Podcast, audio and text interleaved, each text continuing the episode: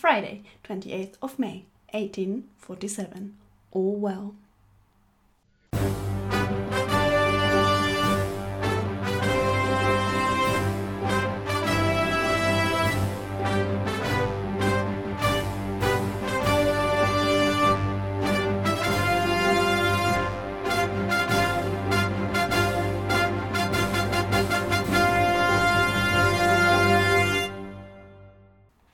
Hallo und herzlich willkommen zu Artefakte erzählen, unserem Archäologie-Podcast. Ich bin die Susanne, ich bin die Archäologin. Und ich bin die Natascha, ich nicht. Aber wir unterhalten uns trotzdem ein bisschen drüber. Und Gott sei Dank können wir uns jetzt wieder unterhalten. Ja, wir waren so lang weg, es tut uns so leid. Aber wir haben die Pause gebraucht. Ja, e- eine freiwillige Pause und eine unfreiwillige Pause, weil ich dann doch krank geworden bin. Aber alles wieder gut. Alles wieder gut, bis ein bisschen Husten, bis ein bisschen belegte Stimme, aber das geht auch noch weg. Wie waren die Grabungen so? Die Grabungen waren super. Ja? Keine Extrem. Zombies oder doch ein paar? Na, eher Skelette. Sehr viele Skelette auf der einen Stelle, Ja. viel zu viele Skelette. Okay. Aber wieso sind da Skelette um eine Kirche herum? Hm, komisch. Strange. Strange. Und das andere war dann in einem Kloster ein ehemaliger alter Kreuzgang, den wir freigelegt haben zum Teil. Auch sehr spannend. Okay, solange dich nichts attackiert hat. Na, hat mich nichts attackiert, ich bin nur ein bisschen attackiert, könnte man schon sagen, weil Okay. ich habe ähm, in einem Schnitt, in dem ich war, eine Schuttgrube der 1940er, 1950er Jahre Aha. ausgegraben, leider. Leider. Leider. Ja. Und da waren einerseits sehr viele Fensterglasfragmente von alten Kirchenfenstern drinnen. Ah, schön. Die sind immer gut. Naja, das waren irgendwie was, wahrscheinlich so 19. Jahrhundert Fenster. Also schon bemalt und alles, aber komplett kaputt. Oh Gott. Und da war das auch Fingerarbeit. Viel Arbeit, hat extrem viel Zeit gekostet. Hm. Aber das Lustige war drinnen zwei Tuben. Einerseits eine Odol Zahnpasta aus den 40er, 50er Jahren. Und das andere war ein Rasierschaum von Gillette aus den 40er, 50er Jahren. So in der Vintage-Werbung. wie in der Vintage-Werbung. Ich bin dann draufgekommen, dass das ein Produkt ist, das in den 1970er Jahren verboten worden ist, weil Oh no. es äh, Gehirnschäden hervorruft. Ich habe Gott sei Dank die Tube aufgemacht und dran gerochen. Hast du Yeah. daran geschnüffelt? Ja, sicher. Und sie hat noch Gut. immer gerochen. Minzig? Oder? ja, wie so Sch- Rasierschaum halt. Also bei der Sie schon was reingerochen. Ja. Bei, der, bei der Tube. Ähm, Auch, aber die hat noch nichts mehr gerochen. da war nichts mehr minzig. Okay. Na. Aber wir wollen nicht über, über, über Tuben oder Rasierschaum reden heute. Sondern über Konservendosen unter anderem. Ja, das war okay. Und zwar? Konservendosen des 19. Jahrhunderts. Okay, ich bin schon gespannt. Ich habe gedacht, wir reden über Schiffe Auch, ja. und kalte Gegenden Ja. und eine Expedition. Und Konservendosen. Als Proviant. Okay. Hä? ich bin schon gespannt. Auf jeden Fall haben wir ja unsere Zuhörer und Zuhörerinnen gefragt, was denn unsere nächste Folge sein könnte. Äh, ein paar Tipps haben wir gegeben, ein paar Bilder. Ähm, ich glaube, der Hund hat viele verwirrt, wieso da ein Hund drauf ist.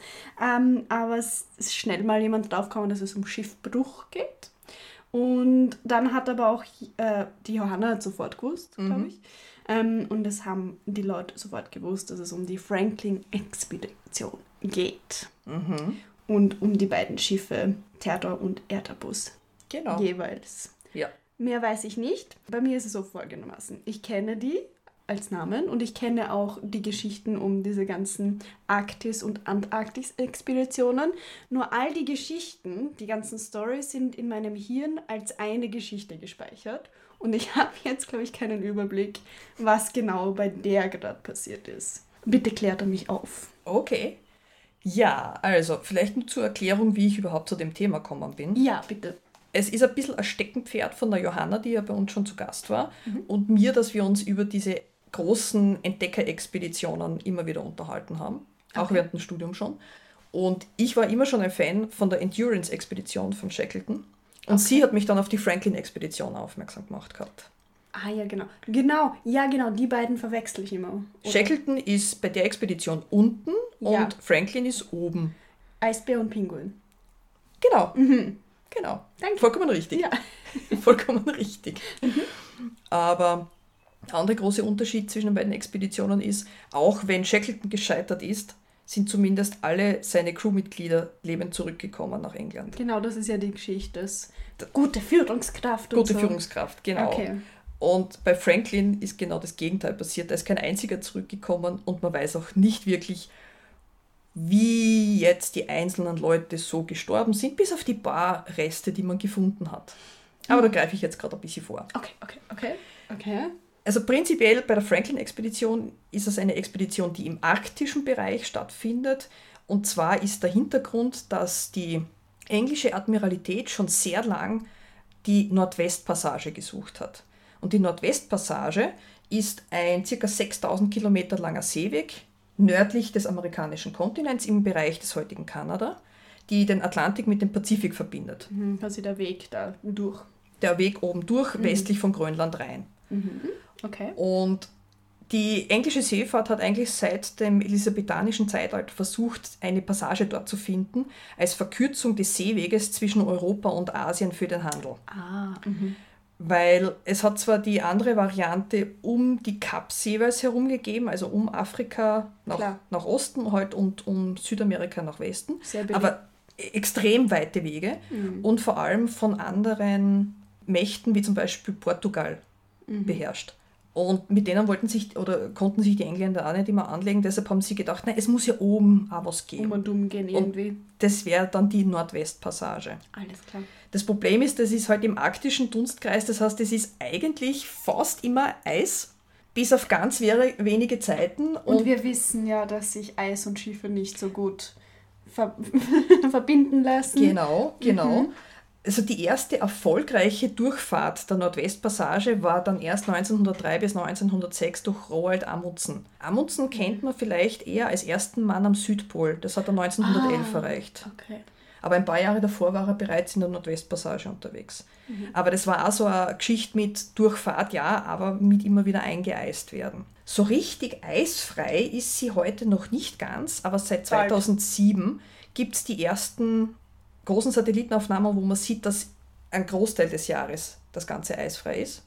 Dank des Klimawandels. Yay! Mhm. Bald haben wir soweit. Bald haben wir es soweit. Sorge. Aber es ist jetzt schon versuchen, immer wieder Handelsschiffe durchzukommen, weil es ist eine extreme Verkürzung der Route zwischen Rotterdam und Tokio. Das sind die beiden Haupthäfen. Alles klar. Die Hauptrichtung heute geht ja über den Suezkanal. Wir denken an das eine Schiff, das dort stecken geblieben ist und das alles blockiert hat. Ja? Das arme Schiff. Das arme Schiff und der arme kleine Bagger, der versucht, das Der frei Bagger. zu bekommen. So fühle ich mich manchmal in der Welt. Versuche was rauszubaggern, das viel zu groß für mich ist. Ja.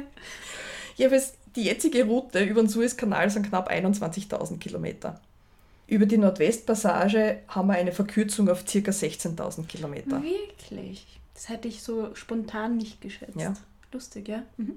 Weil man nicht quer irgendwo herumecken muss, sondern einfach nur hoch, grad rüber und ein Stückchen runter. Okay. Naja, ich habe es mir vorgestellt und natürlich Newsflash, die, es ist eine Kugel.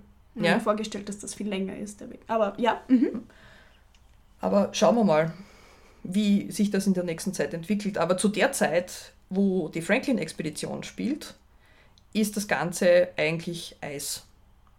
Die Franklin-Expedition beginnt 1845 und naja, man könnte sagen, sie endet irgendwo zwischen 1848 und 1851. beziehungsweise vorgestern. Ja, man könnte sagen, es werden noch immer Sachen gefunden, ja. Und es ist noch immer nicht ganz gelöst, das Mysterium, schätze das, es, ist, es sind einige Fragen noch offen. Mhm. Äh, Und es kommen immer wieder eben neue Sachen dazu. Und man hat ja erst vor relativ kurzer Zeit die beiden Schiffe wiedergefunden, Mhm. Mhm. die Terror und die Erebus. Ja. Also die Erebus hat man 2014 entdeckt und die Terror 2016. Mal vielleicht zu den Schiffen, weil Ja. die beiden Schiffe sind die Artefakte der heutigen Folge. Ah, ich habe mich schon gefragt, ob es vielleicht die Dosen sein werden oder was. Nein, ich glaube, die Schiffe Die sind ein Schiffe bisschen spektakulär. Okay, okay, gut. Finde ich gut. Mhm. Und zwar möchte ich dann mit der Terror beginnen, obwohl sie nicht das Flaggschiff, das Hauptschiff der Expedition war. Aber die Terror hat die interessantere Geschichte. Mhm. Also HMS Terror ist Ja. der offizielle Name. 1812 gebaut, 1813 war der Stapellauf. Und es handelt sich dabei um eine sogenannte Bombarde, das ist ein Mörserschiff, das heißt, es ist ein Kriegsschiff Oh, der Vesuvius-Klasse. Der wieso, wieso wir es klasse? Ich weiß nicht, also diese Kriegsschiffe haben alle irgendwelche Einteilungen in seltsame Klassen. Okay, gut. Also das ist Vesuvius-Klasse, die Erebus ist Heckler-Klasse, die ist aber später gebaut. Okay. Die Terror ist 31 Meter lang, dann ist sie 8,2 Meter breit und hat einen Tiefgang von 3,8 Metern. Das ist sehr, sehr wenig. Okay, das ist gut für so für Eis. Ja, das ist gut für Eis.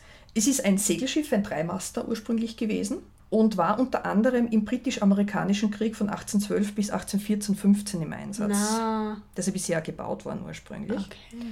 Und äh, es gibt einen berühmten Einsatz von ihr beim Angriff auf Fort McHenry in der Schlacht von Baltimore am 13. und 14. September 1814. Die Schlacht hat eine große Bedeutung für die US-amerikanische Ja. Geschichte. Oh ja. Weil das ist die Schlacht, wo die US-Amerikaner die Briten zurückgeschlagen haben Aha. und es dann das Gedicht gegeben hat, Star Spangled Banner, das heute die amerikanische Nationalhymne ist. Also Wegen der Flagge und äh, na wie hat sie die, die Flagge, die eben noch am nächsten Morgen über dem Gehangen ist, ja, weht von der Betsy. Keine Ahnung, ich Irgendwas. weiß nur, sie der, hat sie genäht. Ich weiß es Ja. nicht. Egal. Mhm. der Dichter ist der Francis Scott Key gewesen, der dieses äh, Werk geschrieben hat. Also, okay, interessant für die US-Amerikaner, schlecht für die, für die Briten. Ja. 1815 wird das Schiff außer Dienst gestellt, wird dann eine Zeit lang nicht benutzt, kommt dann in den 1820ern in den Dienst ins Mittelmeer, Mhm. havariert dann allerdings relativ bald, bei, bei Portugal läuft sie irgendwie auf Grund Oh. und wird dann umgebaut. Von der Bewaffnung her, ich habe schon gesagt, es ist ein Mörserschiff, das heißt, es hat zwei große Mörser an Bord und eins mit 13 Zoll und eins mit 10 Zoll. Also das sind die ries- riesigen Wummen, die Ja. dafür gedacht sind, dass ähm, Küstenbereiche damit attackiert werden können, bombardiert werden können. Deshalb auch der Begriff Bombarde. 1836 kommt das Schiff erstmals für eine Arktis-Expedition von George Bragg äh, äh, wird's verwendet, kommt dann wieder nach Beschädigung strandet in Irland und Das ist schon einmal kein gutes Zeichen. Ist kein gutes Zweimal Zeichen. gestrandet, dann Und immer havariert. Ja. ähm, ist allerdings bei einer Antarktis-Expedition dann 1839 bis 1843 unterwegs und zwar schon gemeinsam mit der, mit der Erebus. ah, Da gibt es eine Antarktis-Expedition unter dem Kommando von James Clark Ross. Der ist auch ein berühmter äh, britischer Entdecker. Und der ist damals mit dem Francis Crozier schon unterwegs, der uns dann später bei der Franklin-Expedition noch unterkommen wird. okay. Und weil diese Expedition von, von Ross erfolgreich war, gibt es jetzt den Mount Terror und den Terror-Gletscher in der Antarktis. Und es gibt auch den Mount Erebus. Ah, die gibt es unten auch. Die gibt es unten. Die sind eben nach dieser Expedition unten äh, benannt. Das führt dann, äh, Besatzung sind übrigens auf beiden Schiffen jeweils so 67 Mann. Bei der HMS Erebus haben wir einen Stapellauf 1826, also 14 Jahre später ungefähr, ist auch wieder Bombarde eben dieser Heckler-Klasse. Und Erebus, der Name, ist nach einem griechischen Gott benannt, nach dem Erebos, dem Gott der Finsternis. Das heißt, Terror und Finsternis, ja. genau, also Schrecken und Finsternis. Super Namen für Entdeckerschiffe. Je, Nein, sie waren Kriegsschiffe. Sie waren vorher. Kriegsschiffe, insofern ja. Die Maße sind ähnlich wie bei der Terror, 32 Meter Länge, 8,7 Meter Breite aber und 4,2 Meter Tiefgang, also ein bisschen größer, ein bisschen schwerer. Auch wieder Segelschiff, Dreimaster und hat äh, zwei Mörser und zehn weitere Geschütze drauf. Also ist besser noch für den Kriegseinsatz geeignet. Und war eben das Flaggschiff bereits bei dieser Antarktis-Expedition, weshalb es dann später auch zum Flaggschiff bei der Franklin-Expedition wird. Flaggschiff in dem Fall ist einfach der Hauptkommandierende sitzt auf dem Schiff. Und warum sind diese Schiffe so extrem gut geeignet fürs Eismeer? Weil sie als Art frühe Eisbrecher fungieren können, weil sie einen seichten Tiefgang haben, weil sie eine gute Panzerung haben und relativ viel aushalten. Okay. Deshalb wären sie eigentlich schon gut geeignet, dass sie im Eismeer aushalten. Seitlich auf jeden Fall. Ja. Außer sie sind halt Dauer eingeeist. Das ist Pech. Du schaffst gar kein Schiff durch. Ja. Na, aber für die Franklin-Expedition hat man die Schiffe noch einmal umgebaut. Man hat unter anderem äh, den Bug verstärkt, man hat zusätzlich Holz- und Kupferplatten auch in die Decks eingebaut. Das heißt, das Ganze nochmal schwerer gemacht. Und man hat Dampfmaschinen eingebaut jeweils. Ah, Von, natürlich. von Loks. Das heißt, man konnte dann auf Dampfbetrieb umschalten, unter Anführungszeichen, weil auch riesige, ähm, zwei Meter große Propeller eingebaut gewesen sind in den Maschinen. Das heißt, die haben theoretisch an, einen Antrieb von 25 PS geschafft. Sie hätten Und in theoretisch... Knoten. In Knoten sind es vier Knoten oder Ich wüsste nicht mal, 7,4 was das- Kilometer. Okay. Also KMA. Ich, ich wüsste nicht mal, was das heißt genau, aber danke für die Aufklärung. Bitte gerne. Sie hätten theoretisch mit Volldampf für zwei Wochen fahren können mit dieser Geschwindigkeit von vier Knoten. Mhm. Mit dem ganzen Vorrat an Kohle, den sie an Bord gehabt haben. Mhm. Aber sie haben zusätzlich noch ein Zentralheizungssystem an Bord der Schiffe gehabt. Das heißt, das war auch noch zusätzlich, die, das war, die Räumlichkeiten waren alle erwärmt. Und es gab etwas für die Wassergewinnung und zwar eine Meereswasserentsalzungsanlage. Praktisch. Praktisch, aber könnte im Endeffekt auch zu einem Problem geführt haben, wenn man dann später noch hören. Man hat natürlich für eine Expedition, die lange gehen soll und die so ein Ziel hat, wie man muss eine Passage über knapp 6000 Kilometer Seeweg finden, muss man natürlich mehrere Jahre einberechnen. Das heißt, man muss auch viel Proviant einberechnen. Und man hat eine Verproviantisierung von drei Jahren ungefähr angestrebt. Mhm. Das ist extrem viel. Also ich kann da mal sagen, man hat Konservendosen verwendet. Diese Konservendosen, die eine relativ neue Erfindung waren. Und die Konservendosen hat man mal gefüllt mit jede Menge frisch gekochtem Fleisch. Das waren 7,1 Tonnen. Dann hat man noch einmal 14,2 Tonnen gepökeltes Fleisch in Konservendosen gegeben und 4,7 Tonnen Gemüse und Kartoffeln. Das sind ungefähr 26 Tonnen einmal von dem Essen. Dann gibt es noch 4200 Liter Zitronensaft gegen Skorbut. Mhm. Ist halt auch ein Problem, weil die noch nicht gewusst haben, dass der nicht so lang haltbar ist. Dann gibt es mehrere Tonnen Tee. Klar, es sind Briten. No, no. 7,7 Tonnen Zwieback. Mhm. 2 Tonnen Schokolade, muss man auch haben. Mhm. 3,1 Tonnen Zucker. Über 10.000 Liter Alkohol. Mhm. Vor allem westindischer Rum, Schnaps und Wein und jede Menge Tabak. Klingt nach einem sehr gemütlichen Feiertag. Hm, ja, für die Leute, die dort waren, ja schon, mhm. könnte man sagen. So viel isst man, glaube ich, zu Ostern auch. Hoffentlich nicht. Eines der Probleme, das da aufgetreten ist, was dann im Nachhinein eher bekannt wurde erst, äh, diese Eindosung der Lebensmittel mhm. musste innerhalb von sieben Wochen erfolgen. Der Auftrag ist relativ spät in die Firma gegangen, die das gemacht hat. Und die haben halt 8000 Dosen, Konservendosen machen müssen. Die haben sich gedacht, geh, komm. Das werden wir schon irgendwie schaffen. Ich, ich wollte in zwei Wochen Urlaub machen, was ist das?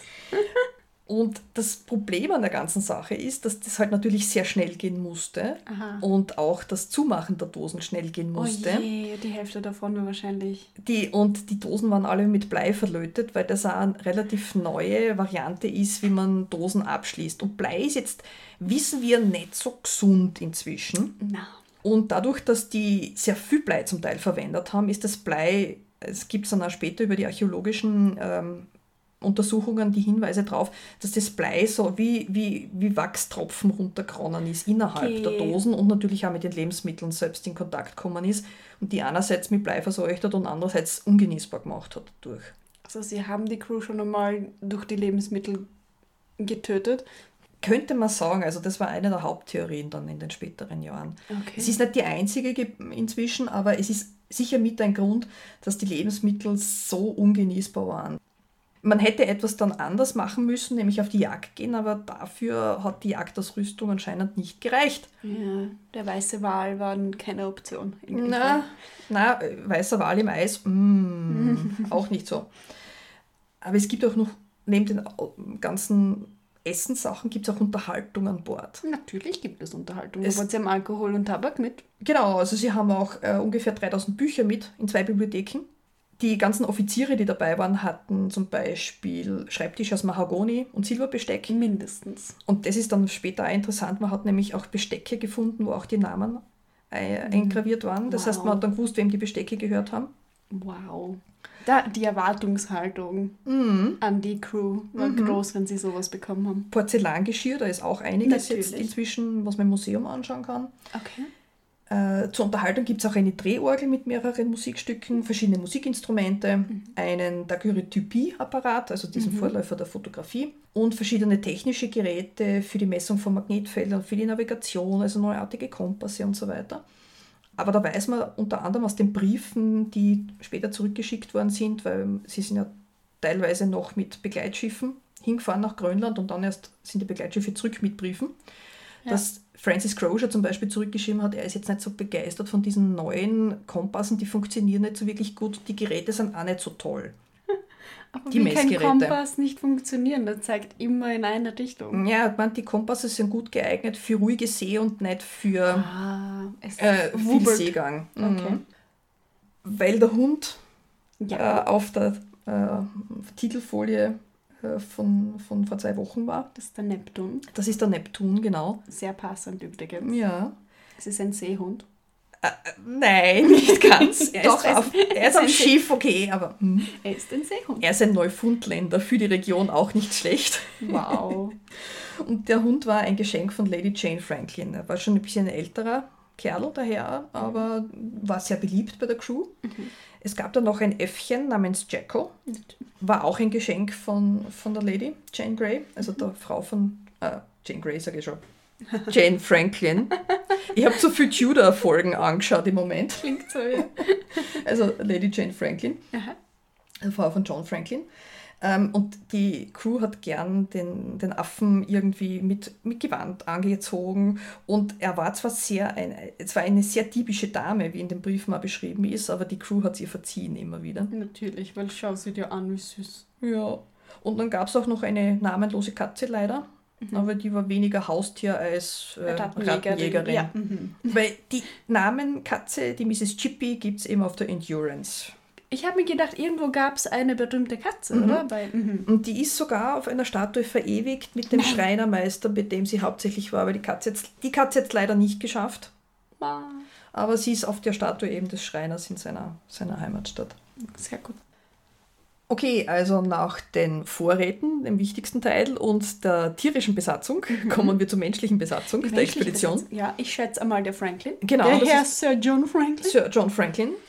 Äh, Lebensdaten kennt man von ihm 1786 bis 1847, also bei ihm weiß man wenigstens, wann er gestorben ist. Okay. Er war beim Aufbruch bereits 59 Jahre alt und das war vielleicht auch ein Problem, weshalb er nicht ganz die erste, sondern eher die fünfte Wahl erst war für diesen Posten. Oh no, okay. Ähm, prinzipiell war er Navy-Offizier, hat im Napoleonischen Krieg und gegen die USA gekämpft mhm. und hat davor bereits zwei mehr oder minder erfolgreiche Arktis-Expeditionen gemacht. 1819 hat die erste begonnen und 1825 die zweite. Wie viele Schiffe hat er versenkt? Oh, weniger Schiffe versenkt als äh, Besatzung verloren. 1819 bis 1822 war die sogenannte Coppermine-Expedition. Coppermine ist einer der Flüsse im Norden von Kanada. Und da ist im Nachhinein, also da hat es wirklich geheißen, sie war extrem schlecht geplant. Äh, er hat sich nämlich darauf verlassen, dass er von der lokalen, nicht einheimischen, aber lokalen Trapper-Bevölkerung versorgt wird. Hat es allerdings so schlecht kommuniziert, dass er nicht wirklich was gekriegt hat. Und den haben sie schon wieder hingeschickt. Den haben sie wieder hingeschickt. Also seine Expedition ist durch Hunger und Kannibalismus hervorgetreten. Also es gibt, wieder meine Frage, den haben sie hingeschickt? ja, den haben sie hingeschickt. Super. Über ihn ist dann später nämlich gesagt worden, in der Expedition hat er deshalb versagt, weil er failed to adapt. Ach, typisch. Ja, natürlich. Und er hat einen Beinamen bekommen. Oh no. The man who ate his boots. so, ja, den haben sie hingeschickt. Aber da war er noch jünger, ja, okay. Achso, Mhm. na, na Gott sei Dank. Mm, Dass er da schon Anzeichen von Von der, fragwürdigen Entscheidungen ja, gehabt Nur hat. er hat 1825 bis 28 die Mackenzie River Expedition gemacht und die war erfolgreich. Also da ist mehr kartiert worden und da sind die Leute zumindest da wieder problemlos zurückgekommen. Okay. Und er war dann 1837 bis 43 Gouverneur von Tasmanien, andere Ecke der Welt. Ein bisschen, ja. Das dürfte er nicht so schlecht gemacht haben, aber das war bisher ein anderes Klima. Ich kann mir nicht vorstellen, dass er das gut gemacht hat. Naja, er kann nicht so versagt haben, wie das alle die Leute von Tasmanien gestorben sind. Das hat er nicht geschafft. Auf alle Fälle über ihn ist auch gesagt worden, dass er sehr empfindlich bei Kälte ist. Warum fährt er dann in die Arktis? Ich frage wieder, wen haben sie dort hingeschickt? Fünfte Wahl, fünfte Wahl. Jesus. Und er war davor, den Winter davor, 1844, 45, extrem schwer an Grippe erkrankt. Na super. Und er war, hat er in seinen Briefen nach Hause noch geschickt, er war auch während der Expedition noch immer krank. Hätte den Zitronensaft austrunken. Er hätte alle 4200 Liter Zitronensaft trinken sollen. Vielleicht hat er es auch gemacht. Hm. Nein, er hat nur seine Boots gegessen. Hm. Eigentlich hätte diese Expedition ursprünglich äh, James Clark Ross wieder machen sollen. Aber der ist gerade frisch von einer anderen Expedition zurückgekommen und hat seiner Frau versprochen, er verreist jetzt nicht mehr. Mhm. Kluge Entscheidung. Mhm. Und er hat, es sind noch andere Leute befragt worden, unter anderem der Francis Crozier. Ähm, der ist es nicht geworden, weil er ihre ist. Und auch ein äh, junger Offizier namens äh, James äh, Fitzjames ist es nicht geworden. James Fitzjames. James Fitzjames. Das, nur wegen seinem Namen ist es nicht geworden. Äh, er ist es vor allem äh, geworden, nicht geworden, weil er zu jung war. Ah. Aber er ist dann Aber dafür zumindest. flexibel. Er, ja, aber er ist zumindest für die, für die weitere Besatzung dann herangezogen worden. Aber Franklin hat dann eben als Hauptkommandant fungiert, ist auf der Erebus gesessen.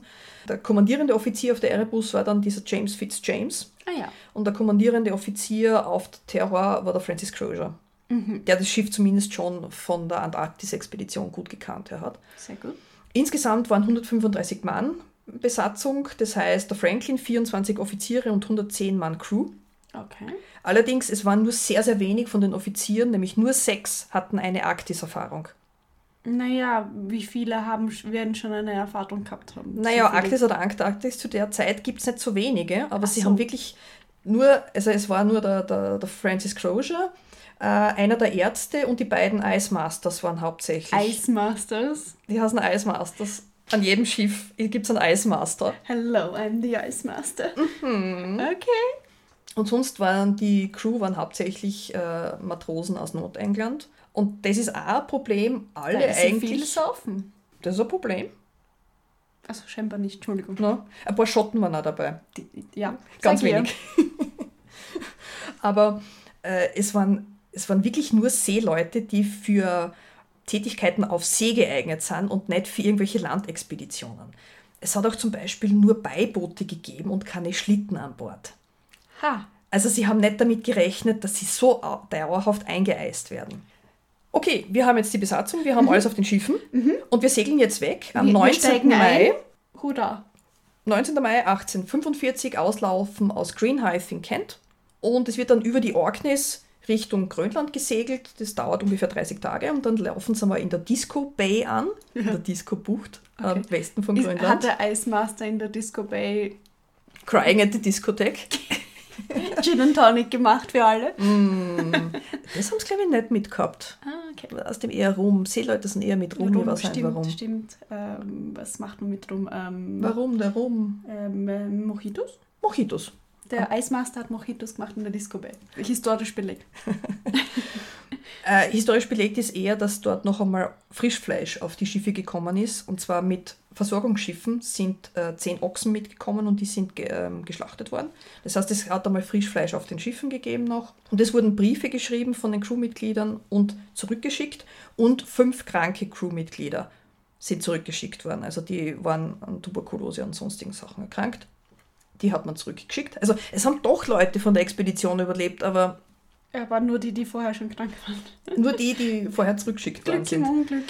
Weshalb sich die Mannschaft auf 129 reduziert hat. Also es sind keine Offiziere, es ist nur Crew ausgefallen. Okay. Äh, sie sind dann weiter aufgebrochen nach, nach Westen. Ja. Und die letzte Sichtung gibt es am 26. Juli 1845 durch zwei Walfängerboote Mhm. in der Baffin Bay.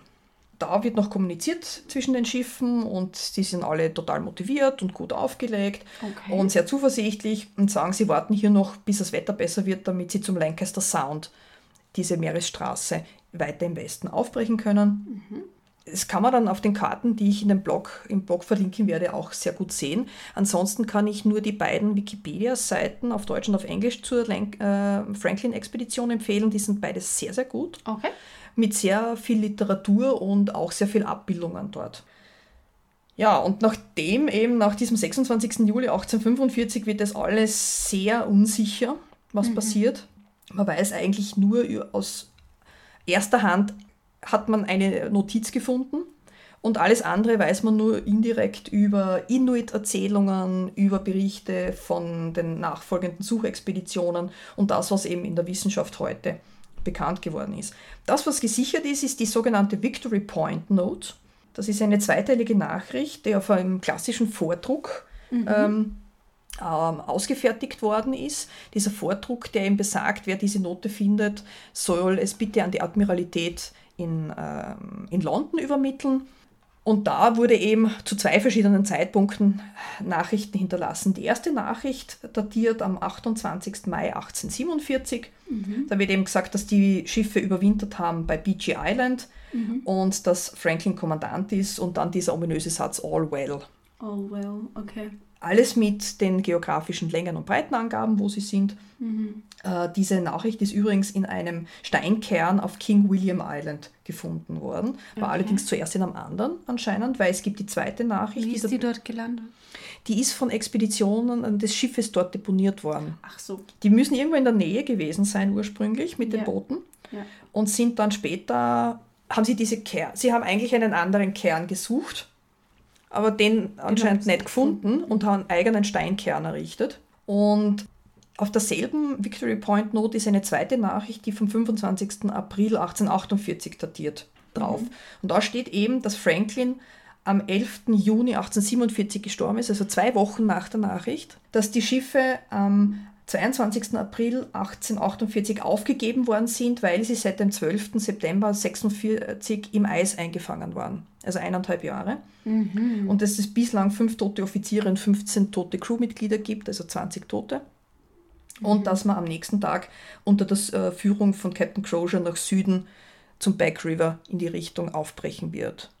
Das ist das Letzte, was man wirklich gehört hat von ihnen. Boah, gruselig irgendwo. Weil dann, man findet nur eben den Stein mhm. und die und, Note dazu. Die Note, die eben in einem Kanister drinnen ist. Und ja. es gibt einen, einen zweiten Kern noch, wo nur die erste Nachricht drinnen ist. Also man hat anscheinend auf mehrere Kerns die Nachrichten aufgeteilt. Mhm. Was es für nachfolgende Suchexpeditionen jetzt nicht leichter macht, die zu finden, ist das Problem. Eben, ja. Ein ganzes Jahr hast du gemeint, nach einem mhm. Jahr war das. Mhm. Stell dir vor, du bist ein Jahr unterwegs. Dafür haben eh recht viele überlebt. Wenn sie Bis nicht, zu dem Zeitpunkt, ja. ja wenn also, sie nicht wirklich vorbereitet waren darauf. Ja. Man macht sich dann langsam so ab 1848 Sorgen in London. Sag bloß, da ja, erst? Ja. Also es wurde niemand nachgeschickt? Na, weil man geht davon aus, es dauert sowieso länger. Er hat Ressourcen für die Lebensmittel für drei Jahre. Und er wird sich schon melden irgendwie, wenn er ankommt auf der anderen Seite. Oh no. Und das kann halt Jahre dauern. Nur man hat sich irgendwie gedacht, dass er 47 sich schon melden müsste eigentlich. Ja. Und 48 dann. Weil keine Zivilisation natürlich irgendwo dazwischen. Na, mhm. na. Es hat vor allem die, die Frau von, von Franklin, die Jane Franklin, darauf gedrängt, dass es Hilfsexpeditionen gibt. Ja. Die Admiralität hat sich ein bisschen Zeit lassen, aber sie haben dann 1848 einmal so von Land- und von Seeseite einmal Expeditionen losgeschickt. Nichts gefunden. Okay. Und dann haben sie mal angefangen, äh, Belohnungen auszuschreiben von 20.000 Pfund. Das hilft. Das ist hilft und das ist dann gehen einmal mehr Expeditionen los.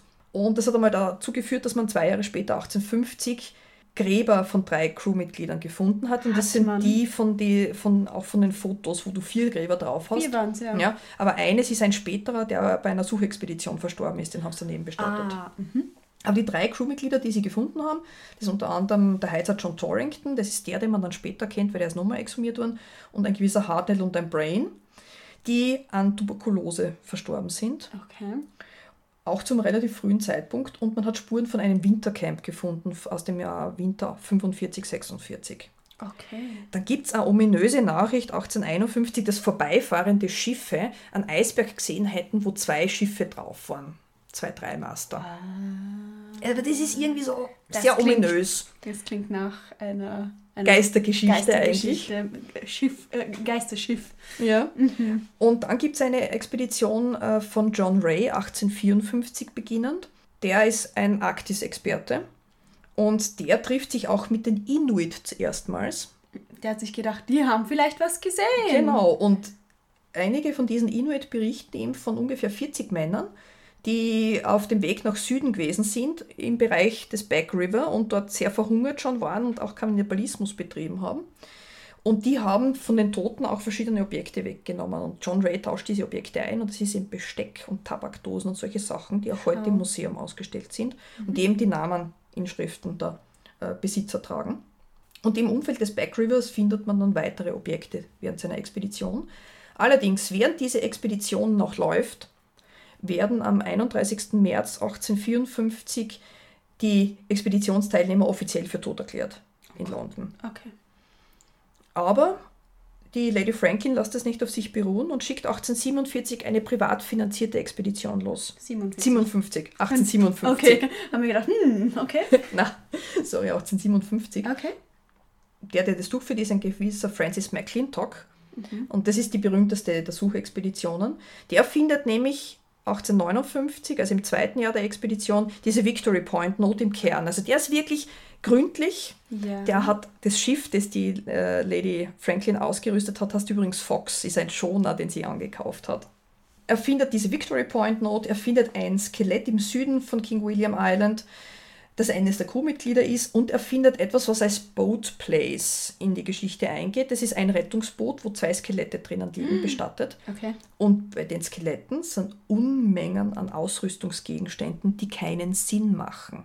Oh no, jetzt wird, es wird immer mysteriöser. Und zwar, Das sind zum Beispiel Taschentücher aus Seide, parfümierte Seifen, Schwämme, Kämme, besser, also Boots zwar von den Schuhen her, aber auch leichte Schuhe und Bücher. hä?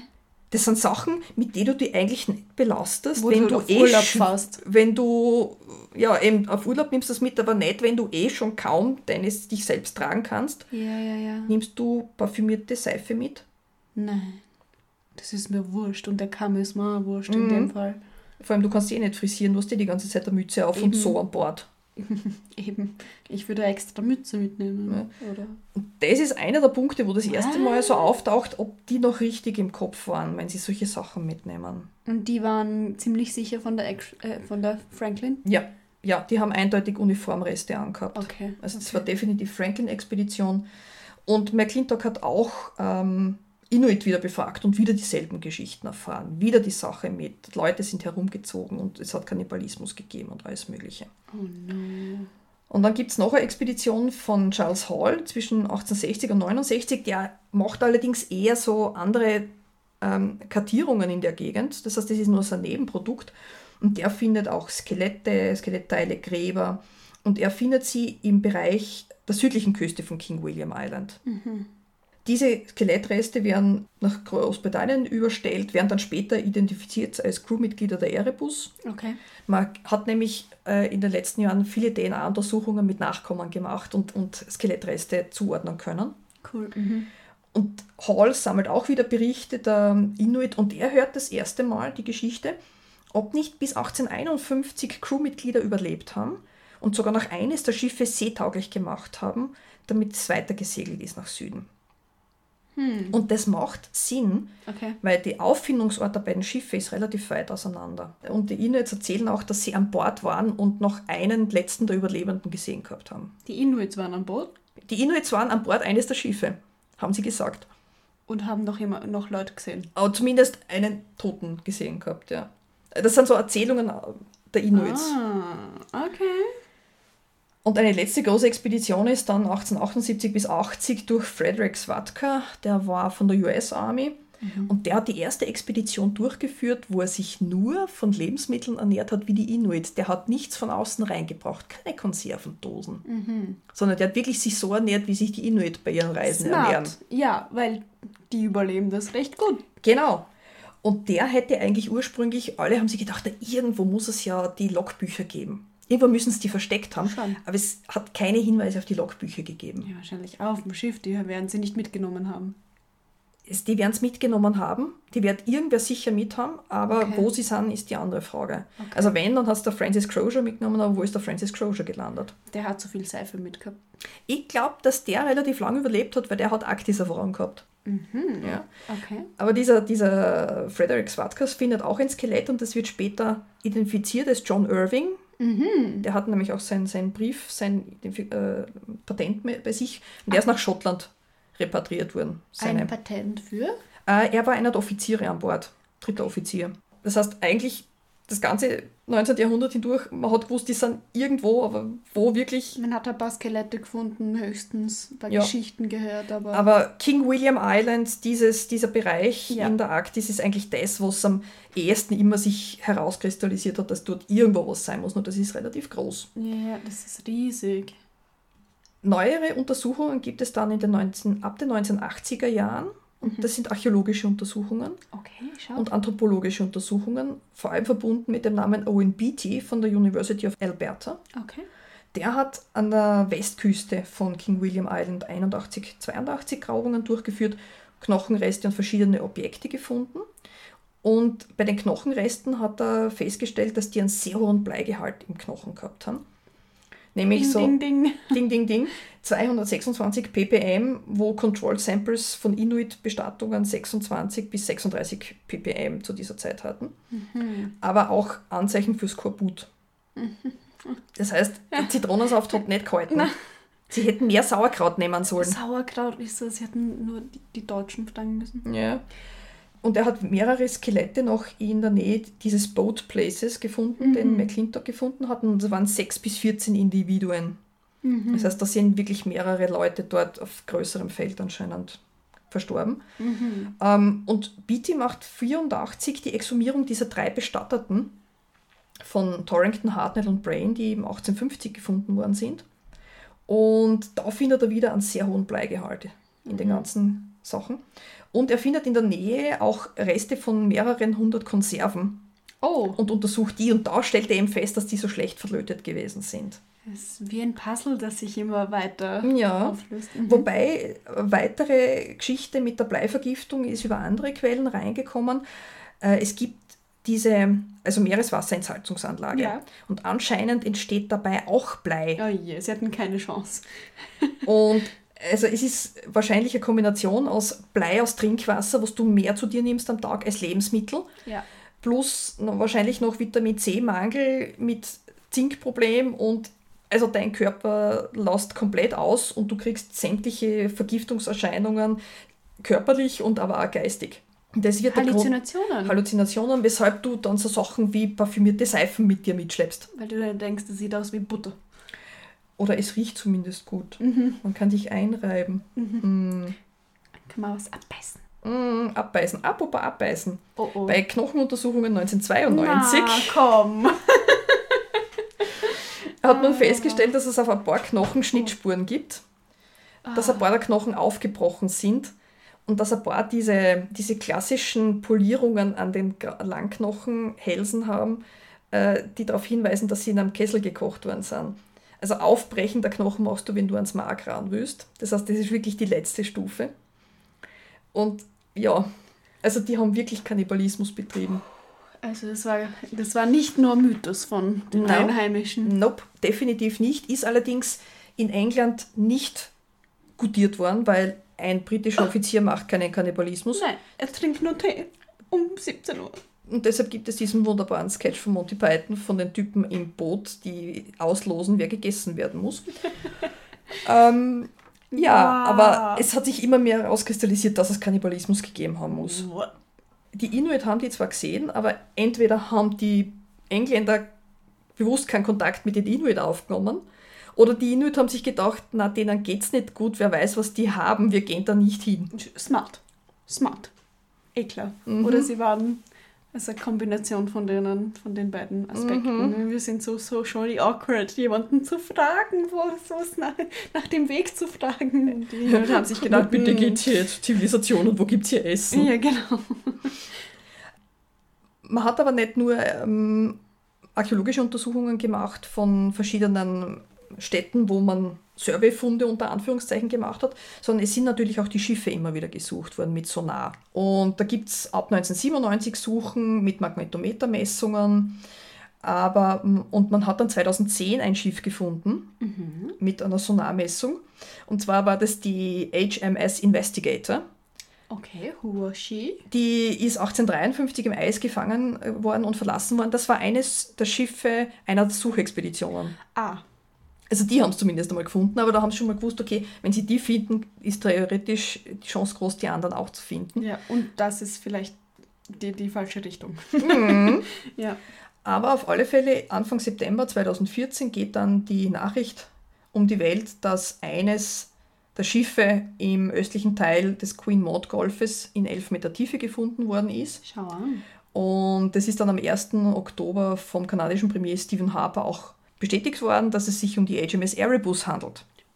Die Wieso? Nur, Weil der Name draufgeschrieben ist. Nein. ähm, Keine Ahnung. Die Maße waren es hauptsächlich. Okay. Na, Name steht natürlich auch drauf. Sie haben einen Tauchroboter dann später runtergeschickt, aber in dem Fall waren es die Maße. Und äh, 2016 hat man dann im September die HMS Terror gefunden und zwar südlich von King William Island in 24 Meter Tiefe. Das heißt, die Terror ist eigentlich nicht so weit gekommen wie die Erebus. Und man hat dann beide Schiffe mit Unterwasserexpeditionen auch beschickt, mit Robotern. Bei der, die Terrebus ist anscheinend in schlechterem Zustand als die, als die Terror. Äh, Und man hat auch verschiedene Artefakte hochgeholt, also ähm, Ausrüstungsgegenstände, die noch an Bord waren, zum Beispiel Keramikteller und solche Sachen. Also ist nicht alles Seifen. mitgekommen. Ich glaube, die sind nicht mehr vorhanden. Na, Ja, komisch. vielleicht haben sie es auch deshalb mitgenommen, weil sie nicht wollten, dass sie untergehen und sich die Fische dann waschen können. Okay. Jedenfalls, die Schiffe sind inzwischen bekannt, man weiß, wo sie liegen, aber sie sind trotzdem für die Öffentlichkeit nicht zugänglich und das ist gut so. Naja, eh klar, weil wie soll die Öffentlichkeit dorthin? Wie soll die Öffentlichkeit hin? Die Öffentlichkeit kommt überall hin in die Arktis und die Antarktis. Aber es gibt also diesen interessanten rechtlichen Aspekt, wem gehören jetzt diese Wracks eigentlich? Weil die Kanadier wollen es wahrscheinlich, schätze ich. Naja, eigentlich, nach Seerecht Ja. gehören sie ja Großbritannien, weil Royal Navy. Okay. Aber bevor die Schiffe noch gefunden worden sind, äh, hat es erstens 1979 ein Memorandum of Understanding zwischen Great Britain und Kanada gegeben, dass Kanada die Schiffe, wenn sie gefunden werden, weil es muss irgendwo im kanadischen Territorium sein, Ja. bekommen können. Okay. Fair. Und 1992 hat Kanada auch noch nicht wissend, wo die Schiffe sind, die Fundorte, die präsumptiven Fundorte, zu National Historic Sites of Canada erklärt. okay. Zu dem Also Zeitpunkt- nur die Orte. Also zu dem Zeitpunkt haben sie sich eigentlich gedacht, es wird noch ein Armort sein. Das sind aber zwei relativ weit voneinander entfernte Orte, okay. Okay. So, und dann gab es 1999, wo das Territorium von Nunavut für die Inuit gegründet worden ist, in den ehemaligen Northwest Territories. So. Das heißt, wir haben jetzt erstmals ein eigenständiges ähm, Territorium für die Inuit-Bevölkerung und damit bekommt die Inuit-Bevölkerung auch die Rechte an den archäologischen und historischen Städten im Territorium. fair für sie, weil Ja. die, sie hatten es ja nicht leicht mit den Kanadiern. Na? Und zwar 14 beziehungsweise äh, 2016 werden dann die Wracks entdeckt. Und daraufhin sagen dann die Briten mal, hm, ich glaube, wir müssen uns einmal darüber unterhalten. Haben wir schon, wir haben schon Hände geschüttelt, gehört mir. Ähm, es gibt dann 2019 eine Vereinbarung zwischen Großbritannien und Kanada. Okay. Und diese besagt, es sind Artefakte ja hochgeholt worden über die Tauchroboter 2018. Ja. 65 Artefakte, die bleiben im Besitz von Großbritannien. Die sind auch heute im Museum in Greenwich ausgestellt. Okay. Alles, was die weiteren Artefakte sind und die Wracks gehören Kanada bzw. dem Inuit Heritage Trust. Okay. Okay. Okay. Ausnahme, Oh Gott. wenn Gold gefunden wird, gehört das den Briten. Wie haben die sich da schon wieder rausgemogelt aus, Ja. aus, dem, aus dem Vertrag? Und wenn es menschliche Überreste gibt an Bord noch, müssen die repatriiert werden. Gut, Ist das sehe ich ein. ist fair. Das sehe ich irgendwo ein. Das mit dem Gold sehe ich nicht ganz ein. Na. Vor ein paar Jahren hat man eben damit begonnen, ein Besucherzentrum zu errichten auf King William Island. Ah. King William Island hat eine einzige Siedlung, das ist Dewhaven, Dewhaven. ähm, im Osten von King William Island. Und Auf der anderen Seite? Genau. Cool. Dort wohnen eben die Inuit und die Inuit sind sozusagen auch als Art antiken Wächter für diese Heritage-Stätten zuständig. Okay. Es darf die Öffentlichkeit nicht offiziell zu den beiden, zu den beiden Plätzen, es dürfen nur die Inuit hin für Jagd- und Fischzwecke. Ist auch komplett verständlich. Ja, weil. es Ist ihr die- Territorium. Es, es, gehört ihnen, ja. Ja, ähm, ja und äh, es hat gerade in, in den letzten Monaten, habe ich gesehen, verstärkte Bestrebungen gegeben, das Ganze mehr touristisch auszuweiten, damit mehr Touristen nach Dewhaven kommen. Also ich würde mir das gerne mal anschauen. Ist mir zu kalt. Mag keinen Schnee. Es wird eh wärmer. Meinst du, wir schwimmen dann hin? Dann schwimmen wir hin, genau. Okay. Genau, du sagst es. Was man vielleicht über das Scheitern der Expedition sagen kann, Tiefst gescheitert. tiefst gescheitert. Also bis auf die fünf, die vorher zurück sind, hat niemand überlebt.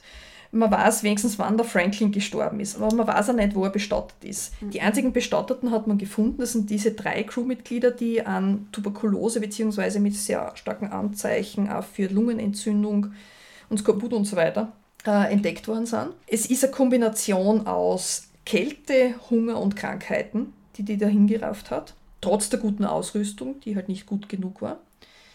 Die Bleivergiftungen werden schon eine Rolle gespielt haben, sie werden aber nicht der einzige Grund sein. Äh, Und die Sache mit dem Kannibalismus, also ich hoffe nicht, dass sie Leute umgebracht haben und dann, Ja, sondern dass sie schon vielleicht tot waren. Genau. Mhm. Don't know. Und das eben, was ich schon vorher gemeint habe, dass die Crew eigentlich nicht für Land geeignet war, weder von der Ausrüstung her noch von der Ausbildung her. Voll. Plus klimatechnisch, sie hatten wirklich ein Pech, weil in den 1840ern gibt es eine kleine Eiszeit. Na super. Das heißt, da kann nichts aufgehen. Es wäre so spannend zu wissen, was passiert ist, ob sie stecken geblieben sind, ob sie angelaufen sind, was, was, wieso sie das Schiff verlassen mussten, sozusagen. Also ich vermute mal, dass sie wirklich draufgekommen sind, dass die Ressourcen ungenießbar sind und Ja. sie deshalb schauen mussten, dass sie irgendwo anders hinkommen. Ah, dass, dass du meinst, sie, sie haben versucht zu jagen oder so? Mhm. Mhm.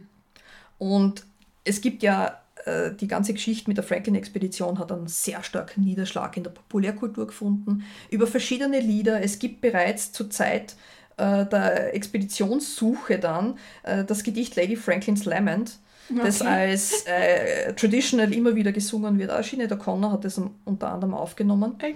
Es gibt ähm, Gemälde, wo Ja. die Eisbären irgendwelche Reste der, der, der Schiffe zerfleischen oder der, der, der Bootsleute. Das Bo Bild heißt, Sure. glaube ich, Man proposes, God disposes. okay. ähm, und es gibt natürlich auch Literatur dazu mit äh, dem Roman The Terror von Dan Simmons von 2007, den ich sehr empfehlen kann als Roman, sehr gruselig. Er macht sich halt seine eigenen Gedanken, was passiert ist mit einem, mit einem übernatürlichen Moment im Hintergrund, mit Ah. einem, ähm, ja, einem Geistwesen der Inuit, das die Crew erzürnt und deshalb wird die Crew von diesem Geistwesen, der als riesiger Eisbär auftaucht, umgebracht der Reihe nach. Ah, Und die, die okay. überleben, bringen sich gegenseitig um. Und das gibt es ja auch als, ähm, als äh, Verfilmung von AMC mit Terror, also einer Staffel von 2018. Kann ich auch empfehlen, ist anders als das Buch, weicht ab, hat aber mit den Schauspielern Jared Harris, äh, Kieran Hines und Tobias Menzies sehr gute Hauptbesetzung. Es klingt voll gut. Es klingt wirklich gut, vor allem der Horror-Aspekt, aber ich bin immer ein bisschen so mm, bei dem, okay, die, die Schuld wurde dann quasi den, den Einwohnern gegeben und das finde ich irgendwie ein bisschen ekelhaft, wenn solche Sachen passieren. Wobei es- so sowas reinschreibt, weil äh, sie wollten einfach nicht aufgegessen werden, die armen Leute Ja, von ja. den Briten, als in Teesäckle ge gesteckt werden. Ja, vor allem, weil es bei Dan Simmons eine dieser Episoden gibt, dass eine der Expeditionen vom Schiff eine Inuit-Familie trifft Ja. und sie bekommen von denen Nahrung, aber weil der böse Antagonist das nicht möchte, weil der eine Meuterei möchte, bringt er die eigenen Crewleute um und sagt, das waren die Inuit, weshalb die Inuit-Familie abgeschlachtet wird. Das ist eine sehr, sehr böse Szene. Das ist böse. Das klingt nach 19. Jahrhundert Literatur. Mhm. Fast. Wobei, naja, gut. Aber cool. Ah, ich, ah, so spannend, dieses ganze Mysterium. Und das wird wahrscheinlich nie wirklich aufgelöst werden. Na, außer man findet wirklich irgendwo in einem wasserdichten Kanister das Logbuch. Das Logbuch. Und da wahrscheinlich auch nur bis zu einem bestimmten Zeitpunkt, wo man es dann vielleicht einfach aufgeben hat. Mhm. Aber man wird vielleicht ein bisschen mehr wissen. Und man wird wissen, wieso sie das Schiff verlassen haben, wahrscheinlich. Oh mein Gott, wie spannend. Ähm, danke auf jeden Fall für die Geschichte. Bitte gerne. Ich habe ein bisschen Gänsehaut dazwischen bekommen. Oh. Ähm, das finde ich sehr lustig. Und jetzt ist mein Kopf auch ein bisschen aufgeklärt, welche Expedition das war und was die andere ist. Ich kann es mir ungefähr jetzt zusammenreimen. Ähm, wenn ihr mehr dazu wissen wollt, ich glaube, wir werden die Bilder, die wir haben, auf jeden Fall auf unserer Website stellen. Und auch die ganzen Verlinkungen. Die Links dazu zum Es Durchschauen. gibt sehr viel Literatur, die man im Internet dazu auch findet. Äh, und äh, die Kollegen vom Geschichten aus der Geschichte Podcast haben ja auch schon mal eine Folge drüber gemacht. Haben sie, da muss ich kurz reinhaben. Ich habe es mir nicht angehört. Okay. In Vorbereitung habe ich mir gedacht, na. Weil sonst erzählst du es nach vielleicht. Genau, und das ist es genau. Nicht. Okay, dann hören wir es uns im Nachhinein an und schauen, Mhm. welche Parallelen da sind. Wenn ihr sonst noch Fragen habt ähm, an uns, äh, ihr wisst, wo ihr uns findet, immer unter Artefakte erzählen. Unsere E-Mail-Adresse ist die artefakte underscore erzählen mit ae at gmx.at und sonst überall, wo auch immer. Artefakte erzählen, eingeben. Genau, einfach, einfach probieren, schauen, was rauskommt. Und hören könnt ihr den Podcast Spotify, TuneIn, dieser Google Podcast, podcaster.de oder auch über unsere Blogseite. Ich glaube, das war's mal. Ist jetzt wieder eine sehr lange Folge nach der Pause geworden. Wir haben aber auch lang nicht mehr geredet. Wir haben das aufholen müssen. Ich Genau. glaube, das ist nur fair. Auf jeden Fall frohe Ostern an alle. Bleibt warm und esst euch nicht auf. Äh, Baba. Tschüss.